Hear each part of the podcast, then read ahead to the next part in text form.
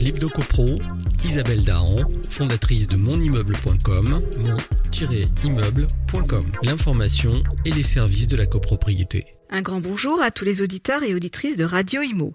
Après les honoraires de syndic, nous attaquons cette semaine sur les conditions de travail des gestionnaires de copropriété.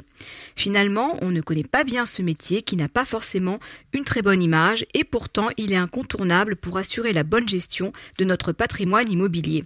C'est pourquoi l'Association nationale des gestionnaires de copropriété, ANGC, que j'ai déjà eu l'occasion de vous présenter, a mené une enquête nationale auprès des gestionnaires de copropriété, collaborateurs salariés du syndic afin de mieux appréhender les différentes spécificités de ce métier. Ces données serviront par la suite de support à l'élaboration d'une charte. Cette enquête a pour objectif de mieux connaître les conditions de travail des métiers de la copropriété pour sensibiliser l'ensemble des acteurs aux difficultés rencontrées sur le terrain. Une démarche que je soutiens personnellement car le métier de gestionnaire n'a pas la cote auprès des jeunes et la relève va s'avérer compliquée si l'on ne fait rien pour y remédier. Dans cette étude, on apprend que le temps de travail dépasse les 46 heures par semaine pour 85% des directeurs et 56% des gestionnaires. Le constat est le même à Paris ou en province. Bon, vous me direz, ils ne sont pas les seuls à travailler plus de 35 heures par semaine. Je suis d'ailleurs moi-même dans ce cas. Mais quand vous travaillez autant pour gagner tout juste le SMIC, là, vous m'accorderez que ce n'est pas normal. Et pourtant, ils sont 20% dans ce cas de figure alors qu'ils travaillent entre 56 heures et 60 heures par semaine. Je sais bien que le salaire dépend du niveau de qualification et de l'expérience acquise. Eh bien, justement, l'âge moyen des répondants est de 37 ans, le nombre d'années d'expérience est en moyenne de 10 ans. De plus, la majorité des répondants disposent d'un bac plus 2, bac plus 3. Cherchez l'erreur, mais ce n'est pas tout. 29% des gestionnaires et directeurs n'ont pas de RTT.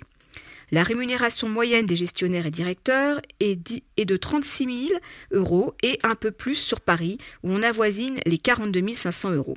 Alors là, vous vous dites, c'est pas mal pour un fixe, car comme tout le monde le sait, les gestionnaires complètent leur salaire avec des primes. Eh bien, détrompez-vous, si effectivement une prime peut être accordée pour la tenue des assemblées générales, les résultats de l'enquête indiquent qu'environ 32% des répondants ne perçoivent aucune prime et que pour 22%, celle-ci est inférieure à 1000 euros. Il y a encore beaucoup de choses à faire pour fidéliser les collaborateurs et éviter le turnover des gestionnaires qui cherchent désespérément à améliorer leur situation. On pourrait suggérer de mettre en place des dispositifs divers tels que l'intéressement aux résultats, l'entrepreneuriat ou la participation au processus décisionnel de l'entreprise. Les gestionnaires travaillent beaucoup et aussi à des horaires où vous comme moi sommes au chaud à la maison. Et oui, il faut bien assurer les assemblées générales, sachant que 83% des réunions se terminent après 19h, 23% des gestionnaires déclarent avoir plus de 20 réunions par an, terminant après 21h. Dans ces conditions, pas facile de concilier vie professionnelle et vie extra-professionnelle. Il faudrait peut-être repenser l'organisation du travail au sein des cabinets par le télétravail, le temps de repos en période d'assemblée générale ou encore la tenue d'AG en journée. Autre difficulté à surmonter, la surcharge de travail. Car si nos gestionnaires travaillent beaucoup, c'est aussi parce qu'ils ont trop d'immeubles à gérer. La composition du portefeuille est de 30 à 50 immeubles en moyenne, mais 14% déclarent en gérer plus de 60. Pour Gilles Frémont, président de la NGC, ce point est primordial. Selon lui, il est important de confier aux collaborateurs un volume raisonnable d'affaires à gérer en termes de nombre d'immeubles et de lots, en tenant compte des caractéristiques des biens, de l'expérience et des compétences du collaborateur et bien sûr des moyens mis à disposition. Du coup, comme on pouvait s'y attendre, la note, la note du bien-être au travail sur une échelle de 1 à 10 ne dépasse pas 5,9. La principale difficulté évoquée est la relation clientèle conflictuelle et parfois même celle avec les fournisseurs. C'est grave lorsque l'on atteint 23% de répondants qui déclarent avoir été malades psychiquement et 51% qui disent avoir subi des propos racistes, homophobes, sexistes de la part de leurs clients. Pas étonnant non plus que 27% souhaitent changer de secteur d'activité dans 1 à 5 ans.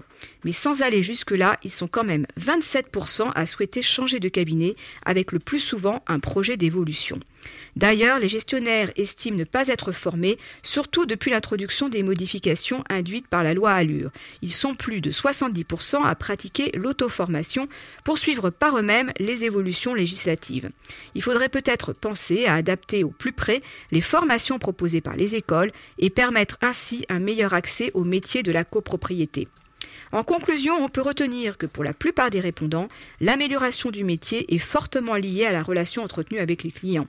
Ce qu'ils souhaitent avant tout, c'est obtenir plus de respect. La pression de la réglementation, la surcharge de travail, le manque de formation sont autant des pistes à considérer pour améliorer l'exercice du métier. Que pensez-vous des conditions de travail des gestionnaires? Comment faire évoluer ce métier et donner envie aux jeunes de l'exercer? Je compte sur vos témoignages. Je vous rappelle que le 13 mars, vous êtes invité à notre soirée apéro copro. Inscrivez-vous et qu'attendez-vous? On se retrouve la semaine prochaine pour ma chronique Hebdo Copro. D'ici là, portez-vous bien et continuez de nous suivre sur monimmeuble.com. L'Hebdo Copro, Isabelle Dahan, fondatrice de monimmeuble.com, mon-immeuble